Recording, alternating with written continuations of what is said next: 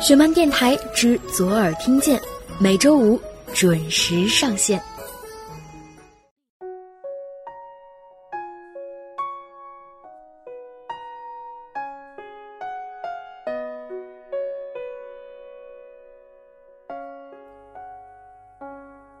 如果我们是一见钟情该多好，然而情势对我真的有点不妙。你知道我在你面前总是微笑，因为算出会在之后的每分钟咆哮。Hello，大家好，欢迎再次收听雪漫电台之左耳听见，我依然是石榴，这里是北京，天气晴。此时正在收听节目的你在哪？天气还好吗？二零一七年开年的第一周过去了，这周你过得怎么样呢？今天的节目中将要跟大家分享到的故事是之前公共微信推送过的一篇文章，原名叫做《你会遇到对的人，也会收获更好的自己》。如果在听节目的过程中，你有任何想说的，或者是在今后的节目中想要听到的，都可以通过微信关注我们的公众平台十七 seventeen，数字的十七和英文的十七，把你想说的话直接留言发送给我们，也可以通过微博关注左耳工作室或小石榴欧尼，石榴是水果的石榴，欧尼是欧洲的欧，尼采的尼。依然会有很多朋友问如何查看每期节目的图文版和歌单。那想要查看原文和歌单的朋友呢，可以通过关注我们的公共微信十七 seventeen，数字的十七和英文的十七，根据导航栏查看每期节目的图文版和歌单，或者是直接回复“雪漫电台”来获取节目内容。接下来，一起来听今天的节目。孤独不将就，想念不回头。记录人：雅西。青春岁月里，有没有那么一个人，让你痛彻心扉的长大？从小到大，我都称得上是那种漂亮的女生，身边从来不乏追求者。高中的时候，我的成绩并不好，而他是隔壁班的学霸，数一数二的优等生。或许每个女孩在懵懂的年岁里都有一个英雄的梦想，学霸的世界，总让我们情不自禁地感到好奇。他并不是那种很帅的男孩，却很特别。那个时候，我总觉得自卑，不敢靠近他，生怕他发现我的不完美。直到有一天，我收到了他的信，他在信里说喜欢我，说注意我很久很久了，只是追我的人太多，他总是望而却步。那种感觉就像是做梦，我只觉得幸福从天而降，整个人都轻飘飘的。那天之后，我们正式在一起了。和所有恋爱中的女孩子一样，我沉浸在无尽的甜蜜之中。我们在一起两年，为了让自己配得上他，我努力的改变，拼命学习。遗憾的是，终究还是没能实现和他考同一所大学的梦想。毕业那年，他考上了重点大学，而我连普通的录取分数线都不够。那一刻，我慌了，我害怕他就这样离开，害怕我们之间就这样结束了。我哭着问他愿不愿意等我，他说：“你要努力好好复习，我会在大学等你。”那年冬天下了很大的雪，我一个人熬过了一天又一天。他走的那天，我追着车跑了很远，直到再也看不见他的背影。擦干眼泪，我告诉自己要努力，一定要考上他的学校。或许这份感情感动了老天。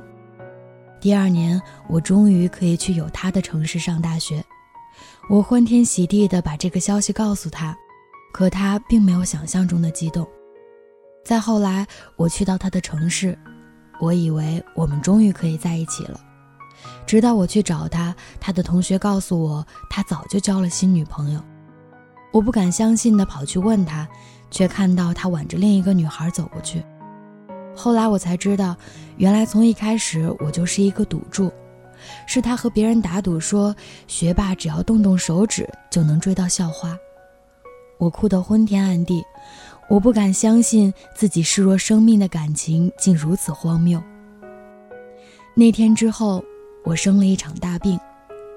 梦醒的时候，你才发现自己多可笑。那一刻，我决定抛开过往，让他从生活里消失。后来，我考上了研究生，也交了新的男朋友。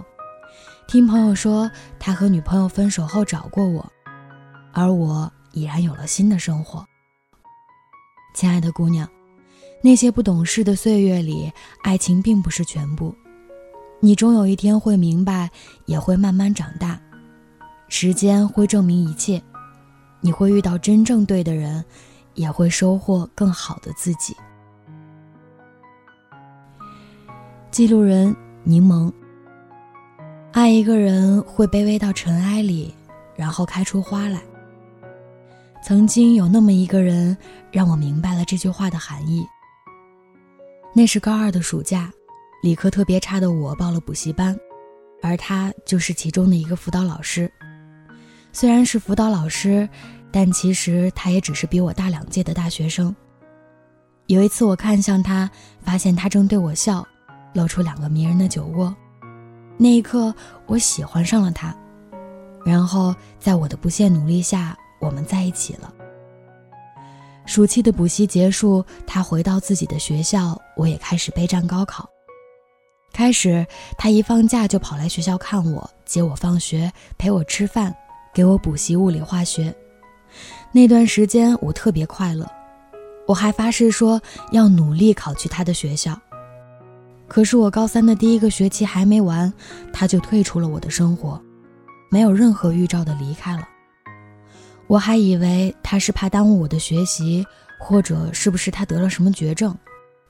后来我才觉得自己的猜测有多么可笑，还帮他找那么多借口。其实，不爱了就是不爱了。当时我拼命挽留，可是没有结果。接下来的那几个月，我整日以泪洗面，这可一点儿也没夸张。后来我终于熬过了高三，毕业的那天晚上，全班聚餐，我们都喝了很多。我也趁着醉意拨通了那个以前不敢打的电话，一次、两次、十几次，我听到的都是冷冰冰的回应：“对不起，对方已拒绝您的来电。”可我不甘心啊，又疯了似的发短信祈求他见一面。可笑的是，还是没有回应。时针指向十二点，我就删掉了那个号码，也决定放下那段不堪的过去。后来我进入了大学，开始了新的生活。现在回首那段往事，也释怀了。生命中本来就有一些人，只是匆匆给你上一课，然后再离开。而我们要做的，则是等对的那个人，即使晚一点儿也没有关系。记录人思雨。前不久，我认识了 H 小姐。第一次见到 H 小姐的时候，是在我家楼道里，她搬着很重很重的箱子，我好奇地走上前去帮她搬箱子，可她却一把把我推开了。我非常生气，冲她大骂：“你是不是有病啊？”可就在我说完之后，她竟蹲在台阶上哭了起来。我当时就在想，我的言语攻击力什么时候进步到这种程度了？可事实上和我一点关系也没有。我也不知道脑子撞上了哪根筋，竟傻傻的陪着 H 小姐蹲在楼道里待了一下午，还听完了她心碎的故事。H 小姐和男朋友是在大学认识的，他们谈了两年恋爱，重点是 H 小姐追了她男朋友整整三年。她说，五年的时间里，她只有三次真正的笑过。第一次，她收下了他写的情书；第二次。他答应了他的表白，第三次，她终于勇敢地提出了分手。H 小姐说，她的男朋友没有对不起她，一切都是因为她放不下。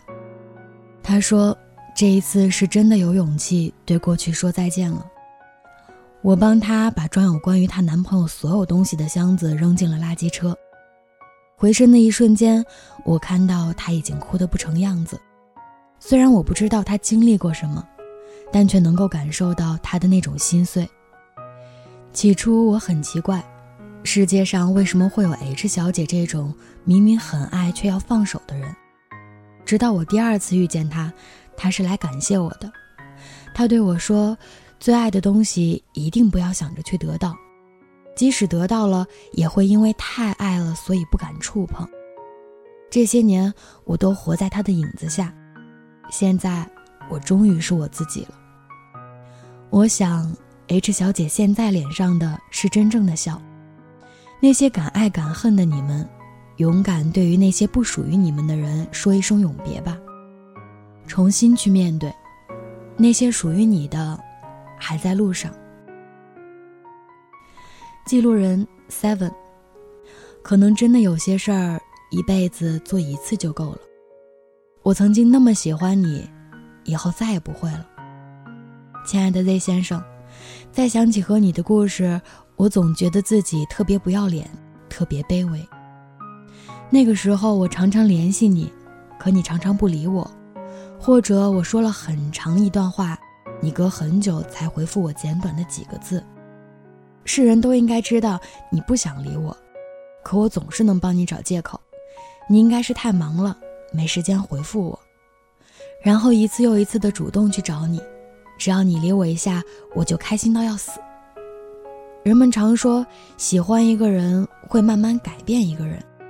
喜欢你的这三年里，我改变了太多。以前我那么骄傲，可是在你面前，我却那么心甘情愿的委曲求全。我会一次次去翻你以前的微博留言，想要知道你以前的生活。我会去听你分享的每一首歌，而且每一次都会单曲循环很久。我会不自觉地在纸上反复写下你的名字。现在我写你的名字，就快比写我自己的名字都要好看了。你偶尔主动找我，我就觉得你一定也在意我。你一直不理我，我就帮你找借口。自己安慰自己，这些事儿你应该都不知道吧？我自欺欺人很久，久到我以为我足够主动就可以让你也喜欢我，而事实上你对我越来越冷淡，感受不到温暖。我懂，那就是距离。直到后来我才明白，我永远叫不醒一个装睡的人。我再主动也不可能打动你。没有回应的坚持应该要多久？我想这三年够了。我终归感谢你曾经是我的信仰，给我前行的动力和勇气。只是以后，让我继续做一个骄傲的女孩。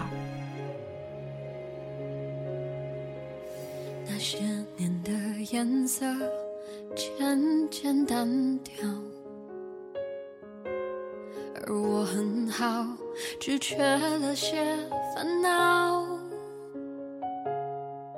也曾想过，若再遇到，礼貌着微笑说你好。回忆就像电话，偶尔打扰。他说过去是善意的玩笑，我仰起头，不让泪往下掉。如果各自安好，就应该放掉。我终于再想你了。日子填满了，心却空空的。我知道是我不好，我终于可以不再爱你了，也终于决定放过自己了。笑过的嘴角，哭过的眼梢，时间在这一刻却静止了。说再见，你好。故事到这里就分享完了。此时正在收听节目的你。有什么想说的呢？珍惜你所遇见的对的人，至于那些错的人，就放下吧。时间会慢慢告诉你，你会遇到真正的对的人，也会收获更好的自己。如果你有任何想说的，或者是在今后的节目中想要听到的，都可以通过微信关注我们的公众平台十七 seventeen，数字的十七和英文的十七，把你想说的话直接留言发送给我们，也可以通过微博关注左耳工作室。或小石榴欧尼，我们下期再见，拜拜。